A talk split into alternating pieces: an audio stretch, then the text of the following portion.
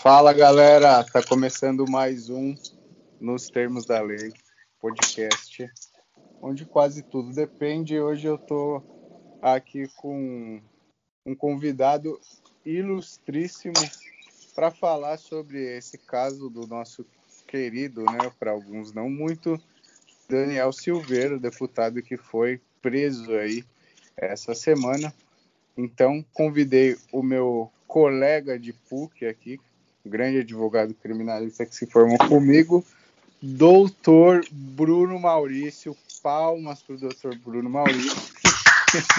Palmas aqui. Nossa, Como Vitória aqui tá...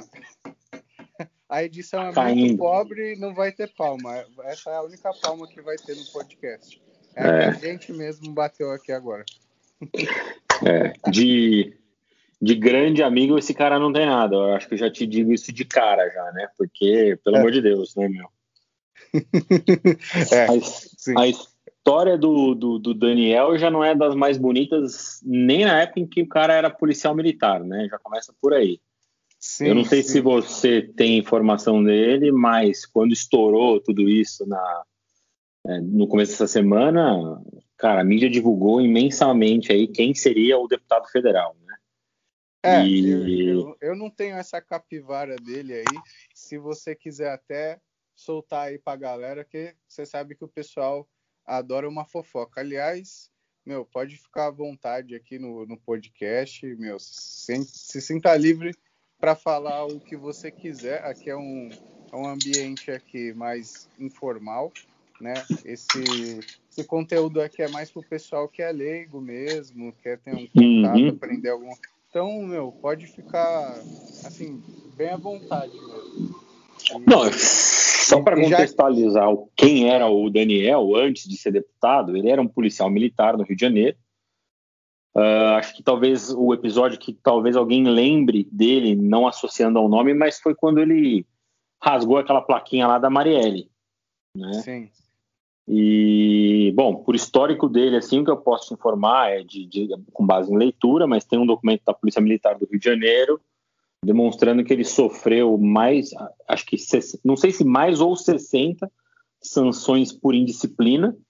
Acho né? que foi acho que tem umas 90 prisões militar dele, não tem um negócio desse? É, não sei se não são 90, não, acho que 90 prisões não são, mas ele já ficou preso uh, na, na, na, Polícia Militar e na ficha dele consta, inclusive, que ele tinha mau comportamento. Pô, o que você espera de um, de um deputado federal que era policial militar que tinha mau comportamento? Que para a Polícia Militar achar que o cara tinha mau comportamento é porque o cara era o Chuck em pessoa, entendeu? Sim, o cara era pancada das ideias mesmo. É, né? o que mais deixa triste, principalmente para você, assim, para mim e para você, cara, que a gente estudou direito, é saber que foi no final das contas a população que colocou ele lá, né?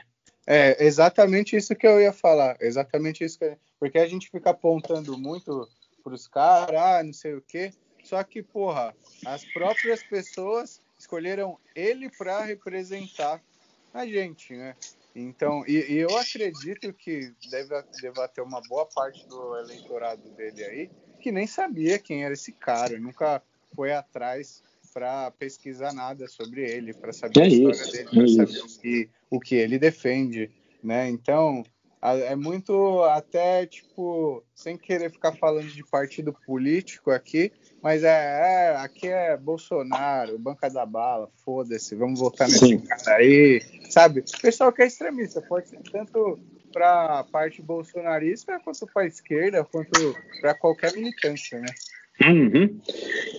E é, ele, ele foi na onda acho que do PSL, né? Porque é o primeiro mandato dele, salvo engano. Uh, uhum. E não é a primeira polêmica que ele se envolve agora, né? Que essa daí foi a prisão, e sempre tem prisão de parlamentar, principalmente no âmbito federal, no Senado ou deputado federal, uh, uhum. causa um rebuliço muito maior do que se fosse um deputado aqui estadual ou mesmo um vereador, que a uhum. gente dá pouca importância para isso. Mas, uhum. estando a, a imagem dele associada com o Bolsonaro, porque o Bolsonaro era do PSL, hoje sem partido, mas era do PSL, os filhos do Bolsonaro são do PSL é, acho que causou toda essa, essa riqueza de informações midiáticas por conta disso, pelo posicionamento que ele tinha, esquerdi, é, totalmente é, da direita, é, uhum. é, armamentista, o cara, eu chamo de cara porque, cara, não me representa, não votei, uhum. mas não me representa, né? É um cara Enfim, extremamente radical, né?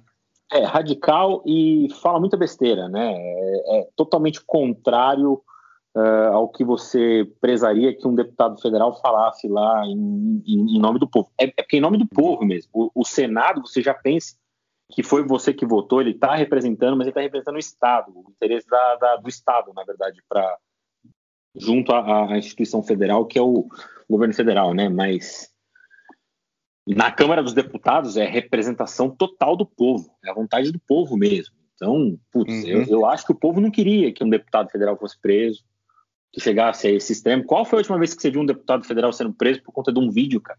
Que foi postado ah, no YouTube? Não tem. É, não tem, não, não tem, né? Não tem. Eu é, não me é recordo, aquele, pelo menos.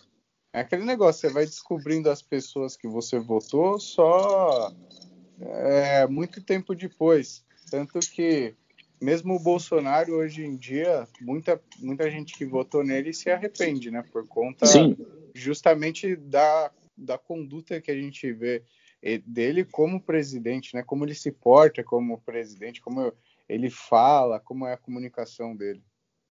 É, ele é um presidente, mas ele não é um líder, né? Isso que é verdade, porque ele não está guiando, na verdade, o país. Uhum. Mas, falando do caso do Daniel como um todo, né? Uhum. Uh, acho que o principal ponto aí que seria a discussão, acho que a discussão que está rolando hoje ainda entre constitucionalistas, criminalistas, que acho que no final das contas é o que mais pega, constitucionalistas e criminalistas. Uhum. É, é, a questão da, da imunidade parlamentar e essa prisão em flagrante. Ah, tá. É. Só, só para contextualizar, para não sei se todo mundo tá a par, mas o que a gente a gente está falando sobre esse deputado que foi preso, o Daniel Silveira, porque essa semana ele divulgou um vídeo onde uhum. ele ele teceu é, ele teceu é, alguns comentários bem bem ácidos assim para eu pegar leve, na verdade, com relação principalmente ao STF. Ele fez incitação à violência, falou que tinha que bater nos ministros, tinha que tirar tudo aqueles eles de lá e tudo mais. Ele defendeu o AI-5, né? Enfim, foi um discurso, cara, entrando no mérito do discurso dele, falando sobre o que ele realmente falou, é, com certeza é totalmente assim deplorável, né? O que é. ele falou, do jeito que ele falou. Eu acho que com certeza tem outras formas de se expressar, de ele falar o que ele queria. Ele usou um tom realmente muito agressivo, né? É, a, a, o fundamento, na verdade, que o, o, ministro Alexandre de Moraes usou no inquérito da, da, das fake news foi porque logo depois dele divulgar um ataque, esse logo após divulgar um ataque é, um, é uma expressão importante para fins de prisão, né? Mas logo uhum. depois ele postar o vídeo com, a, com as ameaças diretas aos ministros, ao Supremo Tribunal Federal e defendendo a ditadura militar. Então, eu acho muito absurdo você defender a ditadura militar, logo você que está num hoje Estado Democrático de Direito, né? Uh, tanto é que depois a Procuradoria-Geral da República acabou denunciando ele. Né? Mas, uh, sobre isso, né, é, é, eu, eu, li uma matéria, na, me engano foi na Folha, de um professor da USP aqui de São Paulo, né, dizendo que defendeu o AI-5, o brasileiro defendeu o AI-5, é a mesma coisa que um alemão defendeu o, ah, eu li, eu li essa matéria né? da BBC. É, então, uh, eu acho que a pessoa que acaba defendendo o AI-5 é uma pessoa que talvez não tenha vivido naquela época ou viveu no que a gente chama de berço esplêndido, né? As pessoas que não sofreram as consequências do que foi a ditadura militar. Uhum. É, eu acho meio revoltante, assim, na, o pessoal da nossa idade querer defender o AI-5 porque não viveu naquela época. É, né? claro. Não sabe qual era a consequência, uh, o que, que aquilo te impunha ou não, e principalmente esse deputado só teve direito de, de, de falar tudo que ele já falou até ele ter sido preso, porque ele vive hoje no Estado Democrático de Direito. Porque se uhum. ele não tivesse vivendo no Estado Democrático de Direito, a primeira vez que ele falou qualquer coisa contra um poder estatal, por mais que ele seja deputado, é, deputado federal, ele teria teriam dado um sumiço nele, teria sido achado no DOPS, em algum canto por aí. Né? Sim. Mas o que, o, o, que, na verdade, ele deveria proteger, né, a, a imunidade parlamentar que, ele, que, que é assegurada a ele é para proteger o, o, o exercício da profissão dele, que é expressar o que ele tem a favor ou contra o Estado, mas óbvio que a gente não pode confundir imunidade parlamentar com impunidade. Uhum. Então, o fato dele ter imunidade parlamentar, a Constituição Federal, no artigo 53, salvo engano, assegurar que uh, ele só pode ser um, um, deputado federal ou um senador só poder ser preso em flagrante por crime inafiançável, né? Uhum. Uh, é assegura ele o direito de poder exercer o, o, o trabalho dele, que é ser deputado federal, representar o povo, sem sofrer consequências ou censuras, o que existia na época da ditadura militar, né? Uhum. e aí, Pablo, é, eu não quero entrar muito no, na questão jurídica, especialmente na, na questão criminal, se você quiser ter algum comentário anterior à, efetiva prisão dele. Uhum. Você tem alguma coisa para falar não. ou posso seguir? Não, não, não. Pode, pode seguir o seu, o seu raciocínio. Tá. Porque aí, com relação uh, nesse sentido, né, da, da prisão em flagrante, uhum. é, eu até discordo de algum do, do, fundamento, na verdade, que levou à, à prisão dele. Tá? Certo. Porque a prisão dele pelo ministro Alexandre de Moraes, uh, ele, ele, determinou a prisão em flagrante do deputado sob o argumento de que tinha um vídeo no YouTube e uhum. que isso uhum. caracterizaria um crime permanente ou um crime continuado. Crime continuado não era mesmo, mas que caracterizaria uhum. um crime permanente. Crime permanente, eu vou te dar um exemplo, extorsão mediante sequestro. O negócio começar agora 10 e 20 da noite, acabar às 6 horas da manhã, durante todo esse tempo, crime existiu. Né? Uhum. No caso dele, eu acho então, que só, não era. Só para o só pro pessoal entender, para quem não, não é do. não manja muito, né? Que vai ser a maioria que vai escutar isso daqui. Então, por exemplo, a pessoa chegou lá, tal, tá andando na rua, passou o camburão, opa, meteram para dentro o nego. Uhum. Aí sequestrou né? Levou lá para o cativeiro, cinco estrelas, tá lá preso. E beleza. Enquanto essa pessoa estiver com um cárcere privado, né? Tiver, uhum. É, ela, o crime ainda vai estar tá acontecendo, vai estar tá repercutindo Exatamente. criminais. Aí a partir do momento tal liberou, né? Foi para casa, tal, cessou o crime. Cessou o crime, mas talvez não o flagrante que é a história que eu vou entrar agora. Porque a prisão em flagrante, ela pode ser no ato do crime, enquanto o crime está acontecendo, ou logo uhum. após, que é o que está no Código de Processo Penal. E esse uhum. logo após, para a gente é interessante, principalmente no meu ponto de vista, né, uh, de que, óbvio, é só um ponto de vista, porque quem sou eu para discordar de um ministro do Supremo Tribunal Federal, né? Ah, você mas é o que... doutor Bruno Maurício. É, eu ensinei o Alexandre de Moraes e ele não aprendeu muito bem, mas vamos lá. Exato, vamos ensinar para ele agora. Não, eu acho que assim, o, o fundamento que ele utilizou uh, é um tanto quanto equivocado, do meu ponto de vista, porque eu acho que não é um crime permanente, o vídeo está lá no YouTube, mas eu acho que a, a, prisão em flagrante ela poderia acontecer, porque o crime foi logo após a ocorrência do crime. Então ele posta o vídeo hum. no finalzinho da tarde, no comecinho da noite, do mesmo dia, é a hora hum. que sai a decisão do Alexandre. Uhum. Então foi logo após acontecer o crime, incitação à violência, etc. E tal. É... Só que outro posicionamento que eu também uh, discordo um pouquinho, apesar de achar que é merecida, né? E o STF uhum. ter, por unanimidade, mantido a prisão, uh, é o fato deles terem utilizado o, de, de, um parlamentar só poder ser, só, só poder ser preso é, se, em flagrante por crime inafiançável. Uhum. E quando a gente fala de crime inafiançável, são os crimes em que a lei estipula, ela preceitua que aqueles crimes são inafiançáveis. Certo. Não pode confundir o crime inafiançável com o caso em que não cabe fiança. Uhum. Tá? Então, eu vou te dar um exemplo de caso que não cabe fiança. Você, Pablo, foi preso pelo crime de, sei lá, de furto qualificado. Tá? Certo. Uh, o juiz, no, no, ato da prisão em flagrante, o delegado não pode te arbitrar fiança porque a pena ultrapassa os quatro anos. Tá? tá. Mas o juiz pode uh, te conceder liberdade provisória mediante pagamento de fiança. Certo. Tá? Se você, se ele te arbitra uma fiança e você paga e sai, fica, fica solto, responde em liberdade, você uhum. volta a delinquir, você quebrou a fiança. Tá. A partir daí é inafiançável, esse, é, é, você não pode ter uma fiança nesse mesmo processo. Certo. Então não é que o seu crime foi inafiançável, na verdade você não pode mais ter fiança. Eu não sei, não lembro a terminologia se é, é inafiançabilidade, um negócio assim, mas são são eu perdi esse benefício, diferentes. né? Você perde é, são um institutos benefício. diferentes, é. Crime uhum. inafiançável que eu posso te dizer hoje, racismo, por exemplo, um deles, tortura. Inafiançável.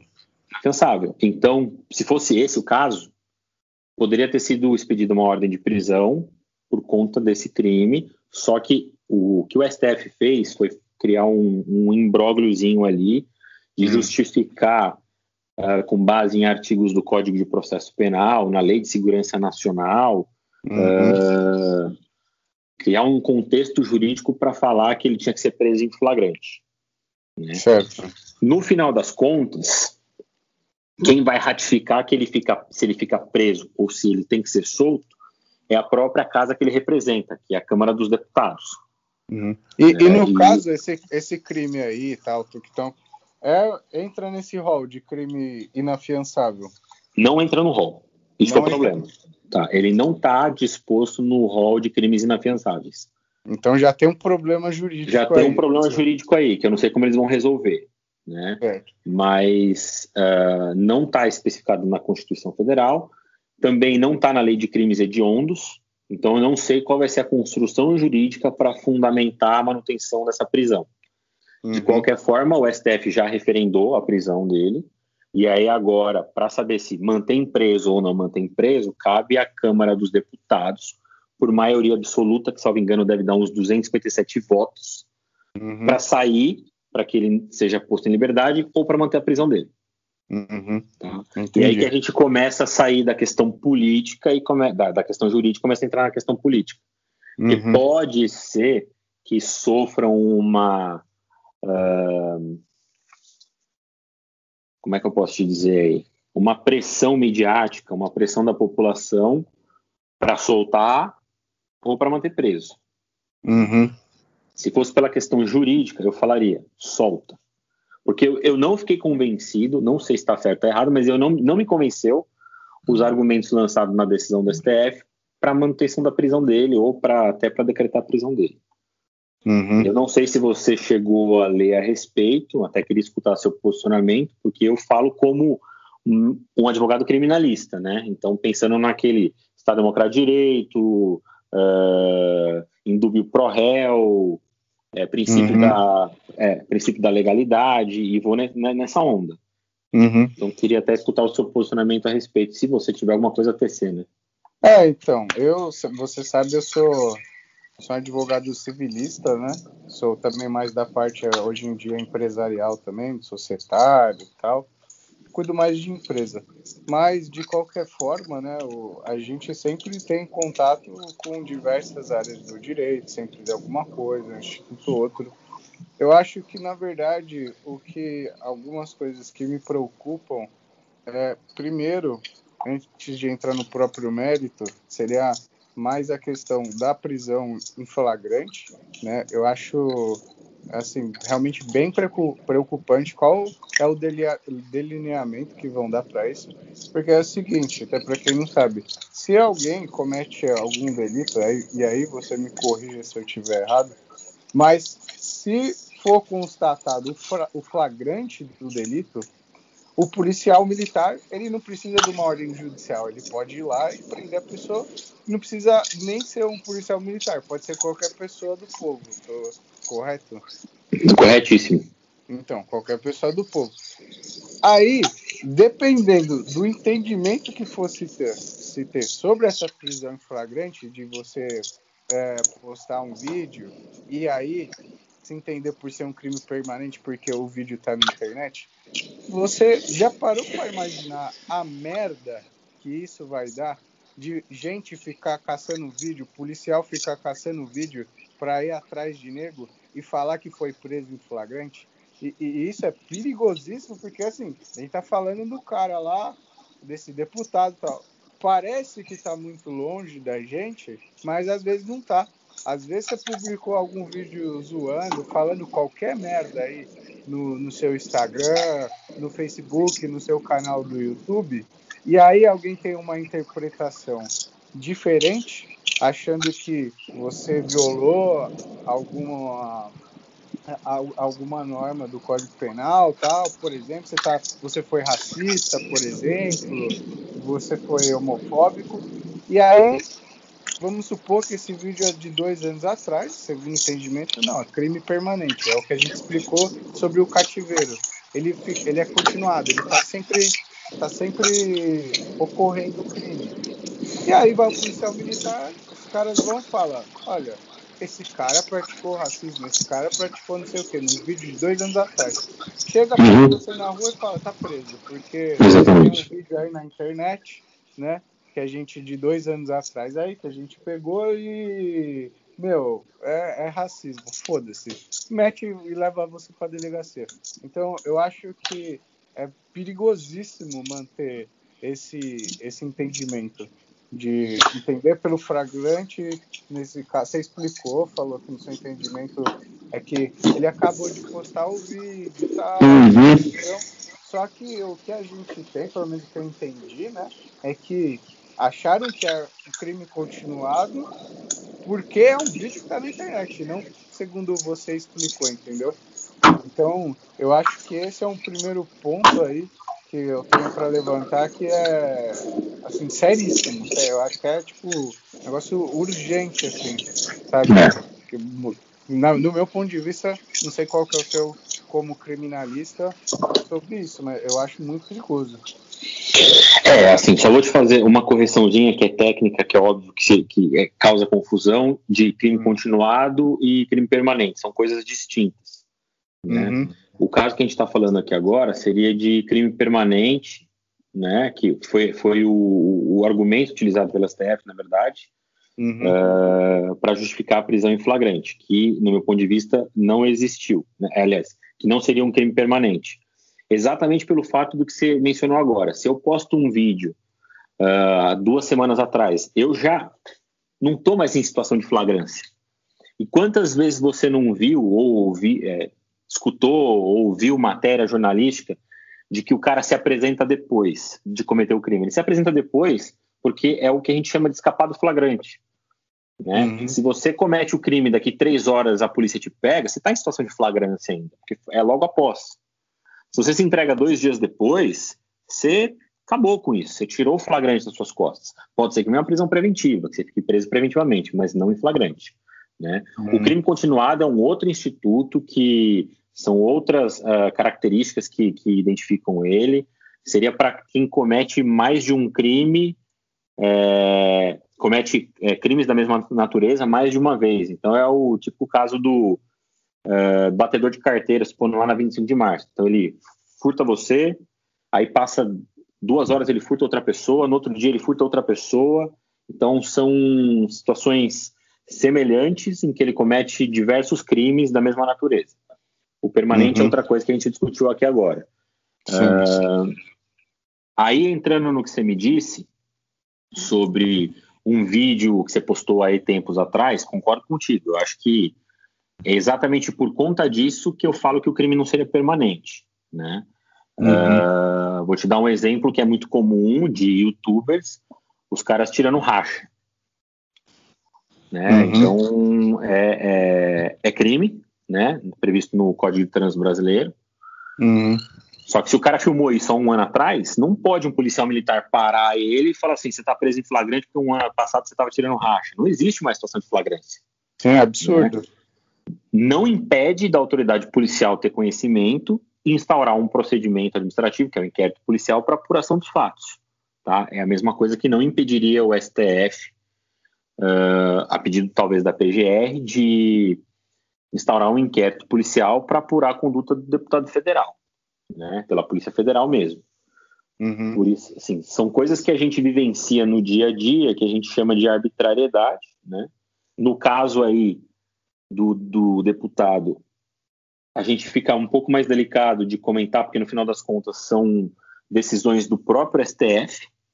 Uhum. E aí você pensa assim, se é um foro privilegiado, a quem ele recorre agora, já que ele chegou na última instância? Exatamente. Então, é o que todo mundo confunde. Não, o cara tem foro privilegiado. Eu acho que isso é um puta foro desprivilegiado. Uhum. Né? Porque se lá a minha última, minha última instância, minha última corte vai decretar minha prisão, já era, meu amigo. Exato. Não, não tem que fazer. É, e que é o que aconteceu, né? Que é o que é. Tá, a gente está vendo aí.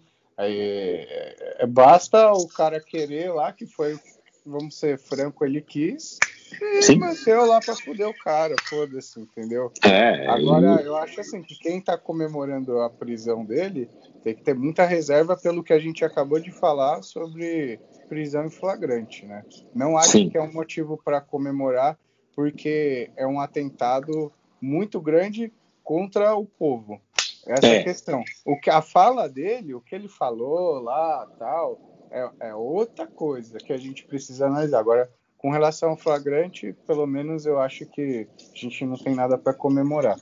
Né? É, e, e, lembrando que Sim, o, o, uma coisa que minha mãe falava, né? Pau que bate em Chico, bate em Francisco. Então, uhum. se você começa a aceitar decisões, uh, pode ser que seja do STF ou de qualquer outro tribunal, uh, que no seu ponto de vista é viável, é, é merecido, né? Quando você, você ratifica uma, uma decisão dessa que sirva para outra pessoa, você tem que pensar que essa decisão pode, a mesma decisão pode servir para você. Exatamente. Se você acha que para você ela não seria válida, é porque alguma coisa está equivocada. Então, seja o raciocínio jurídico, seja a decisão e por aí vai. Né?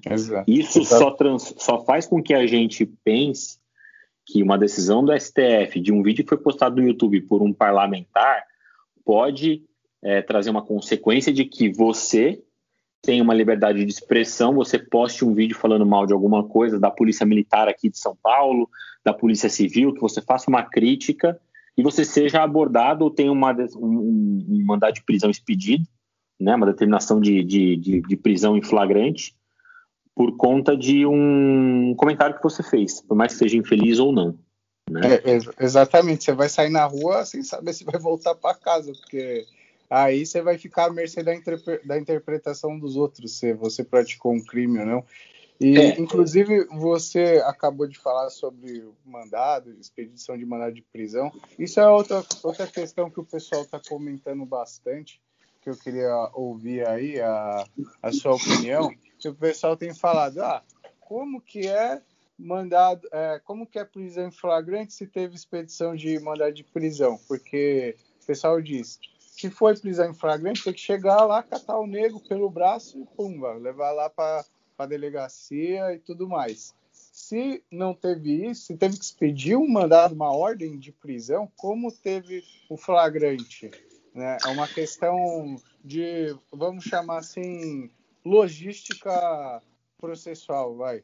Não, não sei se esse seria o termo mais correto, mas só para o pessoal entender assim um pouco como funciona é. a logística do processo. Porque o cara pode chegar, simplesmente você cometeu o crime lá, aguentar, o policial vai, pega você e te leva. Ou pode ter a expedição de uma ordem, né, falando, ó, esse cara tem que ser preso. Sim, mas é que assim, a situação de flagrância é para quem toma conhecimento, né? Então, a polícia militar, quando prende alguém em flagrante, e conduz até a delegacia, se o delegado entender que não é situação de flagrância, o que, que ele faz? Ele solta, relaxa, ele, ele solta. Não registra nem ocorrência. Né? Uhum. Uh, ou ele registra um boletim de ocorrência apenas. Porque quem uhum. ratifica a prisão em flagrante é o delegado. Ele que dá a voz, ele ratifica a voz de prisão em flagrante e aí ele lavra o auto de prisão em flagrante. No caso do STF, né, pelo que eu pude entender ali, você já tinha um inquérito policial na apurando a, aquela questão das fake news. Uhum. Uh, o ministro Alexandre de Moraes tomou conhecimento do vídeo postado no YouTube e por uhum. conta disso ele determinou a expedição, uh, determinou a prisão em flagrante, expediu o mandado lá. Eu acho que eles pediu mandado, se não me engano, né? Eu posso estar falando besteira, mas eu acho que eles pediu mandado, inclusive uhum. falando que como ele estava em situação de flagrância, pouco importava o horário que ia ser cumprido esse mandado. Certo. Porque aí a gente entra naquele questão de que a pessoa só pode, só pode cumprir o mandado de prisão, né? É, durante o dia. Então, uhum. por isso que ele fala, independentemente do horário. Porque se chegassem lá para cumprir a prisão uh, 10 horas da noite, vai cumprir a prisão, meu amigo. E Sim. outra, ele, se você toma conhecimento, você pega alguém que está roubando uh, um terceiro na rua, você aborda essa pessoa, impede o crime, uh, ou recupera o objeto que foi, foi roubado, você dá a voz de prisão em flagrante para ela, chama a polícia, leva para a delegacia, qualquer coisa que seja, você que tomou aquela atitude, mas é aquilo que estava na hora. Se a pessoa está distante, como era o caso do deputado, né, não está na, na, na, frente do, do, do ministro, eles pedem mandado de prisão para que a Polícia Federal vá lá e cumpra. Não vai ele uhum. sair do tribunal, né, do Supremo Tribunal uhum. Federal, para chegar a bater lá na porta do, do deputado e falar: você está preso em flagrante. Uhum. Então, a expedição do mandado é, é, é cabível, né? É uma uhum. situação atípica que a gente não, não, não, vivencia muito, porque geralmente a gente associa a prisão em flagrante para crime de rua que está acontecendo e você acabou de, de, de, impedir o crime. Né? Ou logo após ter sido cometido, que é o que a gente estava comentando agora. Uhum. E para entender melhor isso logo após ter sido cometido, vamos imaginar que alguém furtou a joalheria lá no, no shopping Morumbi, os caras saem em fuga, a polícia militar vai atrás, o crime já aconteceu, filho. A polícia está perseguindo o cara uma, duas horas e prende em flagrante, não prende? Então não é só na hora que está acontecendo o crime, mas ou é logo após. Então isso que é hum. importante sempre entender, que é o que Entendi. eu acho que aconteceu nesse caso.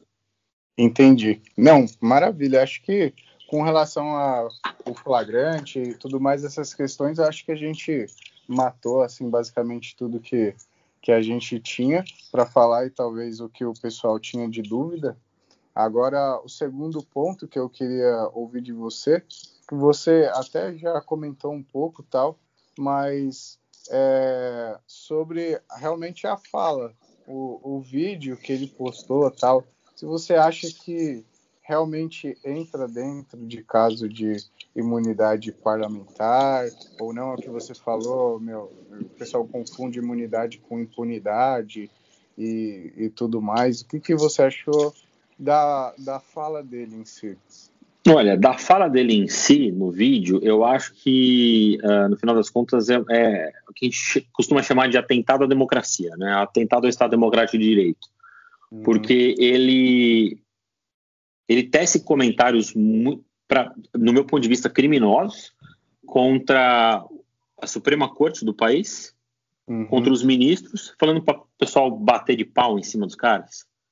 Então, uhum. não é uma coisa assim, é, é uma afronta ao Estado Democrático de Direito, porque sai daquela questão de, da, da, imunidade parlamentar dele, que ele tem, óbvio, ele pode dizer o que ele quiser na casa que ele representa, uh, saiu daquela esfera do, do, do, do parlamentar, já não, não, no meu ponto de vista, não tem mais essa imunidade parlamentar. Você é um cidadão comum, cara.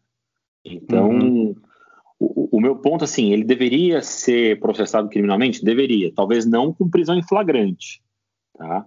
Mas uhum. que a uhum. fala dele é infeliz, ela é infeliz. É, acho que sim, teve crime. Não sei se algum crime que está garantido na Lei de Segurança Nacional, acho que não. Não, não. Eu não me identifico com nada lá. Acho que é uma manobrinha ali que eles estão tentando pegar para acabar com esses atentados que está sofrendo para todo é. Virou, virou moda falar mal do STF, né? Uhum. E uma coisa boa que eu acho do STF é que o STF não se amedronta para a opinião pública, cara. Então, uhum. ah, não importa se é, é, vão falar que o Gilmar Mendes é, é, solta todo mundo, se a, a livre convicção dele, que está na Constituição Federal, é de que a pessoa tem que ser solta, ele solta. Né?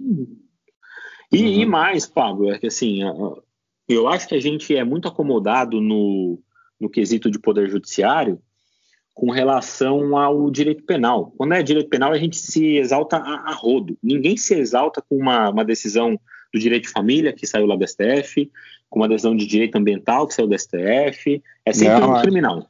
É, sempre, é muito, muito difícil, meu. Então, o pessoal nem sabe o que, é, o que, está rolando em direito de família lá no, é. lá no STF e tal. Só quando é um, uma coisa muito emblemática, assim, né? E direito civil, então nem vou falar, porque o pessoal não sabe nem o que é direito civil.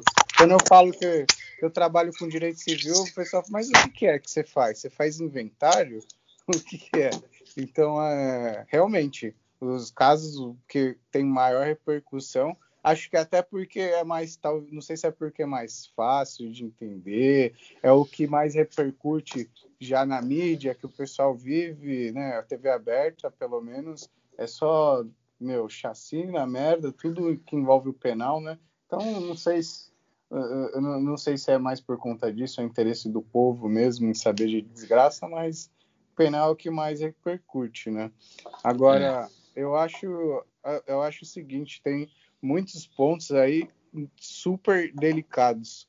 Fora a questão técnica que você falou, inclusive você falou no começo aqui do podcast sobre crime ser inafiançável, não sei, que você, no caso, falou que não seria um crime é, inafiançável, né? Então, até portanto, não deveria ter estar tá respondendo preso e tudo mais. Isso é uma questão mais técnica, mas fugindo da questão técnica, eu acho que a problemática maior, cara, é que a gente já viu ministro, principalmente o senhor Gilmar Mendes, né, falar um monte de bosta, principalmente de promotoria e tudo mais, e ficar por isso mesmo, né? E ficar por isso mesmo. Assim como a gente já viu também outros parlamentares falar um monte de merda, defender ditaduras que talvez não citando o AI-5, mas outros tipos de, de ditadura que existe pelo mundo,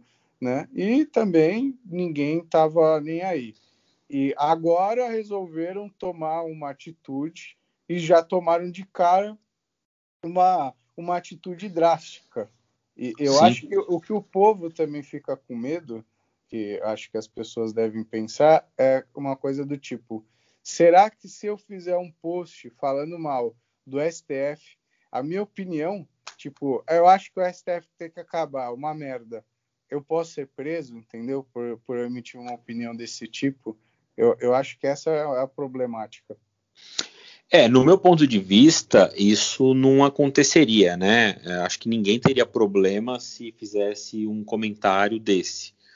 Porque no final das contas é um é isso que a gente chama de liberdade de expressão. Agora, a partir do momento que você fala que os ministros do, do STF deveriam tomar umas porradas, a galera deveria descer o cacete neles, já foge total dessa, dessa liberdade de expressão. Né?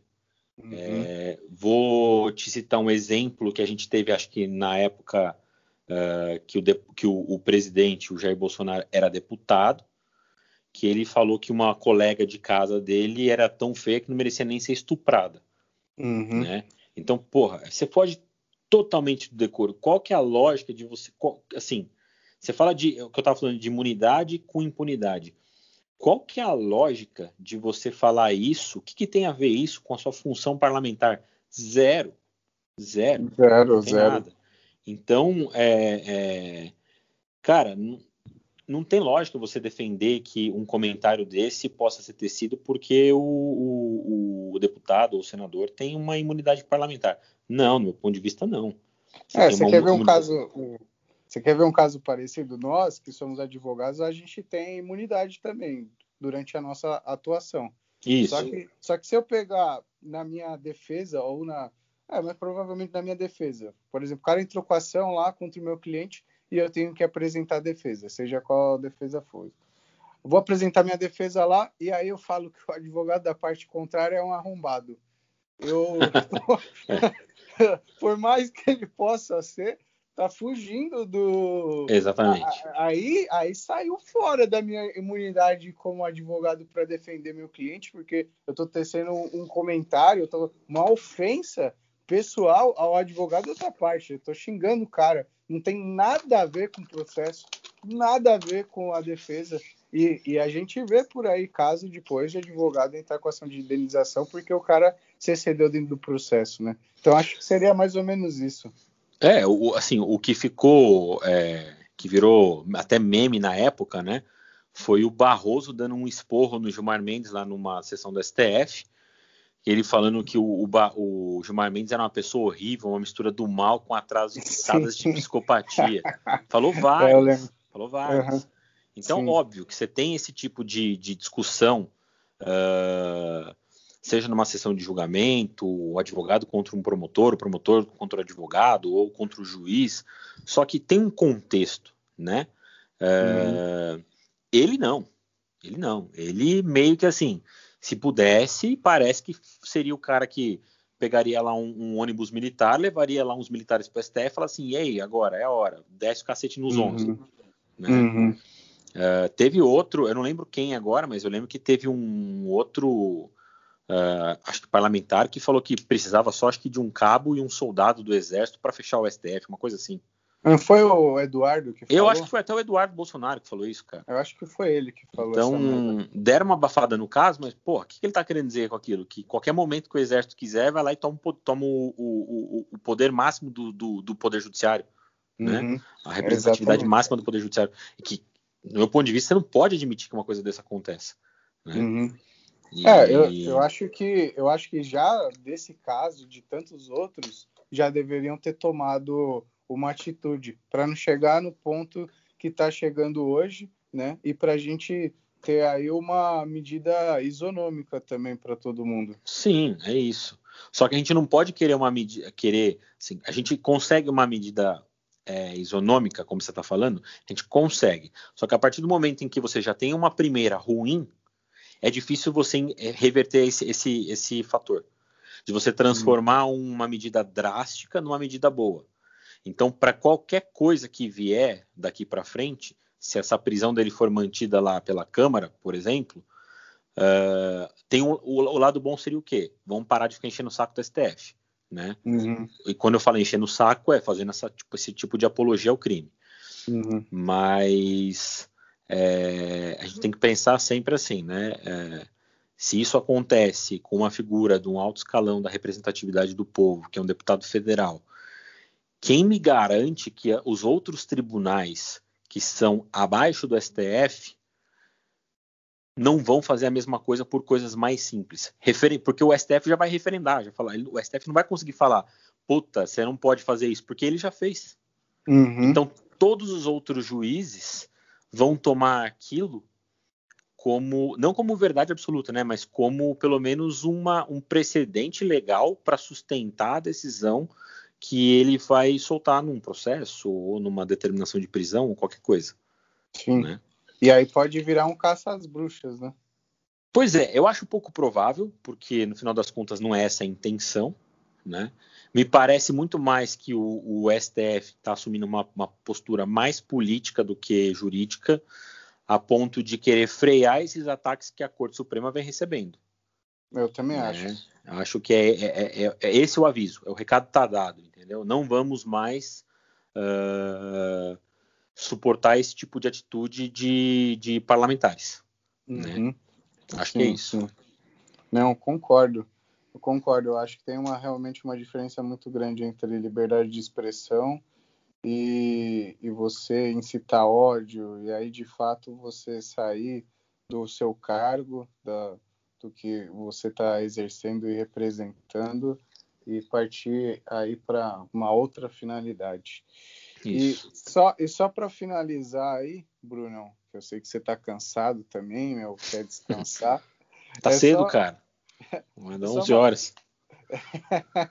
Só mais uma questão, porque perguntar, tinha duas perguntas lá, mas uma, é, uma eu não vou me recordar agora, cara.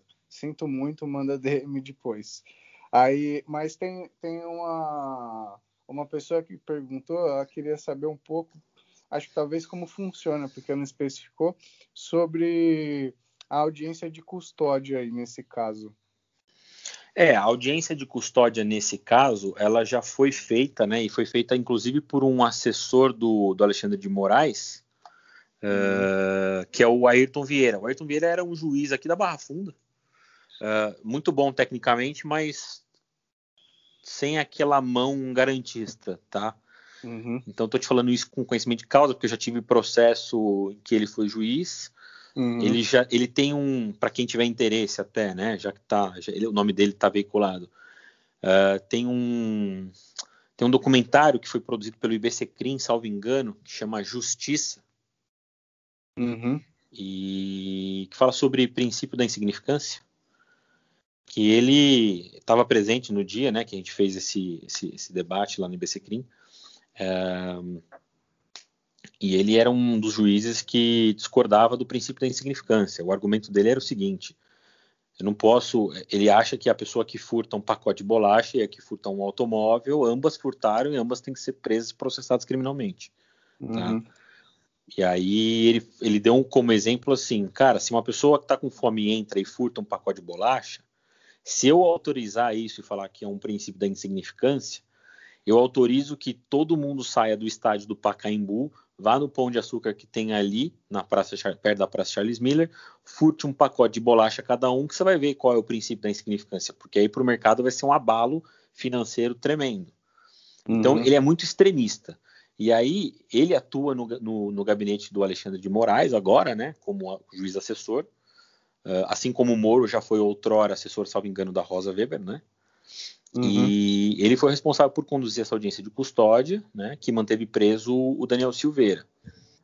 Uh, Para ele também, o, o, o, vídeo o que causou a prisão em flagrante do, do Daniel Silveira foi fazer apologia à ditadura militar e com discurso de ódio contra os integrantes da corte, que é o Supremo Tribunal Federal.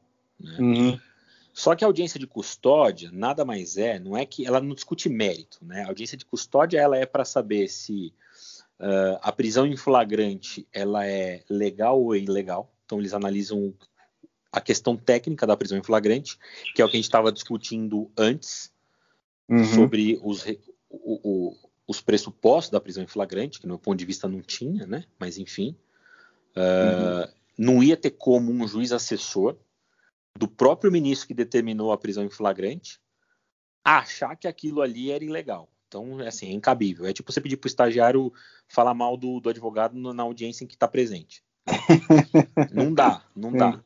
Né? E, só que a audiência de custódia ela serve para quê? Para saber se a pessoa sofreu abusos durante a prisão ou posterior à prisão, uh, ah, para saber se a prisão em flagrante ela é legal ou ilegal.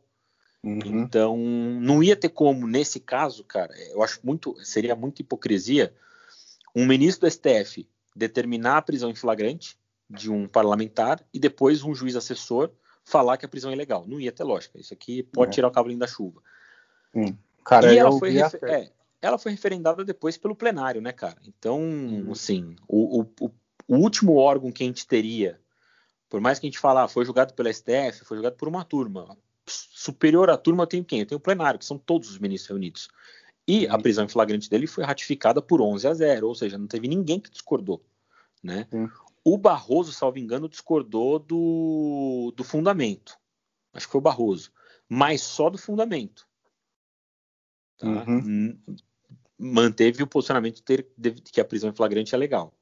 Uhum. Então, eu não sei se a dúvida da, da, da pessoa aí que, que, te mandou era como, como, é que acontecia uma audiência de custódia ou para que, que, serviria, o que, que a audiência de custódia analisaria, né? Mas a audiência de custódia é obrigatória hoje para prisões em flagrantes.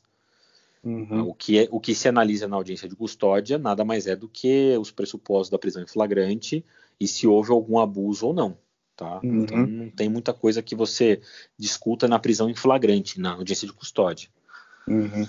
Até a título de exemplo, se assim, audiência de custódia, se fosse de um, supondo um roubo aqui em São Paulo, levariam para o fórum. Hoje está suspenso, né, por causa do Covid, etc. E tal, mas em condições uhum. normais de temperatura e pressão, levariam para o fórum juiz analisa o auto de prisão em flagrante, só analisa o auto de prisão em flagrante para saber se teve comunicação em 24 horas do juiz corregedor, da defensoria, Ministério Público, etc. e tal.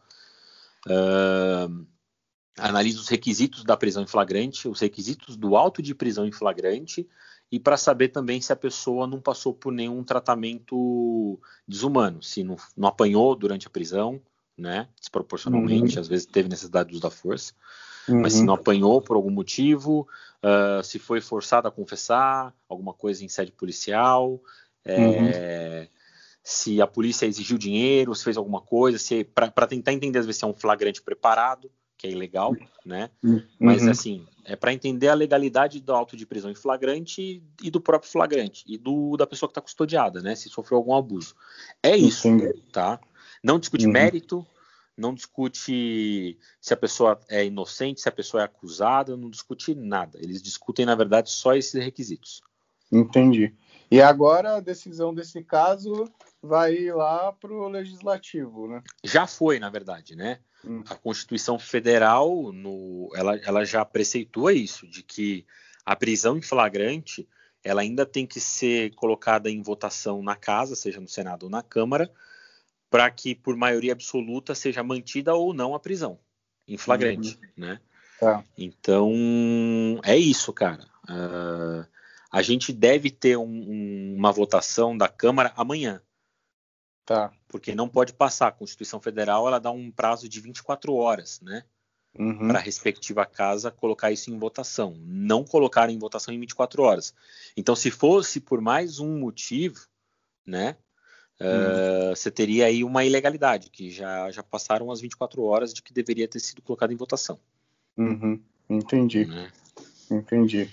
Não, é, cara, maravilha. Acho que a gente conseguiu comentar bem de, do começo ao fim aí esse caso. Você foi brilhante, né? Como sempre, desde a época da, da faculdade. O exagero é, da porra. É, oh, não, caralho, eu acho que, que deu para Você foi bem didático, assim como eu falei, o pessoal que vai ouvir, basicamente a maioria é tudo leigo, então eu acho que eles vão conseguir entender um pouco melhor tudo que aconteceu, por mais que possam divergir aí de uma opinião que a gente tenha dado na questão do mérito, né, não da parte técnica, mas uhum. acho que ficou bem claro para o pessoal entender tudo que está acontecendo, que a gente está vivendo.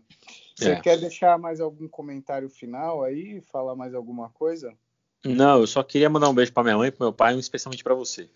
Oh, puxa, muito obrigado, viu? Pena que, que, tá, que tá no corona, viu? Senão, é. ó, eu ia te dar um, um beijo aí bem de pertinho, viu? Você tá ficar bem feliz. Mas é isso, cara. Fico feliz tá em participar do, do, do, seu podcast. Pô, eu que agradeço aí, espero que você participe mais vezes aí quando surgir questões do direito penal aí pra gente conversar. É, e, e tá virando moda, né, cara? O direito penal tá, tá não, não que ele tá evoluindo, né, mas o, o direito penal está ficando em evidência desde a época do início da Lava Jato. Né? Exato, exatamente. Então, quando a gente começou a ver é, deputados é, na linha de, de, de, investigação, caindo tudo, agora você está vendo o governador Witzel indo embora. Você vai vendo, quando você, você, o pessoal parece que começou a acreditar mais em justiça quando viu que os grandes também caem. Né? Exatamente. É, acho exatamente. que é isso. E aí o direito penal ganhou uma importância um pouco maior, porque até então a visão que a gente tinha era de advogado porte-cadeia. Exatamente. Agora a gente está é. vendo que o, que o buraco é mais embaixo, né? E é, justamente é, por causa disso você vai participar muito mais vezes aqui. Tá bom, então. Beleza? Valeu, Obrigado. Pablo. Valeu, gente. Obrigado um aí Até por mais. ter ouvido. Até mais. Falou.